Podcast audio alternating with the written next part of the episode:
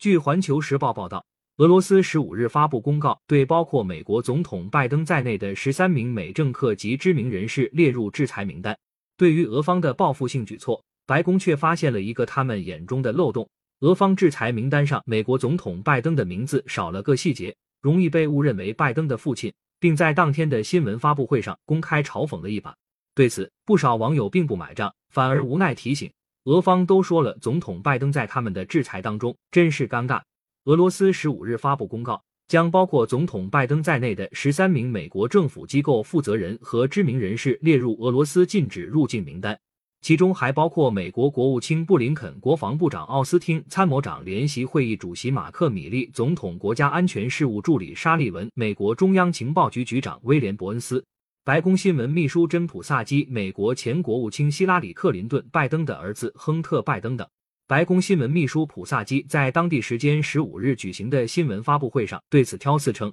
俄罗斯在制裁名单中漏写了一个字。我首先要说明，拜登总统是年龄小的那个，所以他们可能制裁了他的父亲，愿他安息。普萨基说。随后，对于将这些美政府机构负责人和知名人士列入禁止入境名单，普萨基还说：“第二，我想说的是，我们没有人计划去俄罗斯，这不会让你们感到惊讶。”我们没有人的银行账户是无法使用的，因此我们将继续前进。根据俄外交部发布的内容，上了制裁名单第一位的美国总统英文全名本应为小约瑟夫·罗宾内特·拜登，其父亲全名为 Joseph Robinette Biden Sr。而俄外交部发布的制裁名单中省略了美国总统拜登全名的一个后缀 Junior Junior，意为小。为此，在不少外媒看来，白宫的回应有些轻视的意味。路透社说。白宫对俄罗斯的报复性制裁不以为意。英国《独立报》说，普萨基嘲笑俄罗斯制裁拜登父亲。与此同时，上述媒体还发现，